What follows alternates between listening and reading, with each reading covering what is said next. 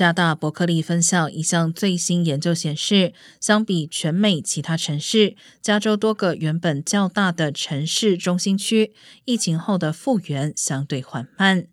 该研究调查北美六十二个城市的手机数据和 GPS 定位，发现只有盐湖城、加州贝克斯菲尔德、俄亥俄州的可伦巴斯以及加州佛瑞斯诺四个城市的人潮比二零一九年三月要多，其他城市都尚未恢复至疫情前的人潮。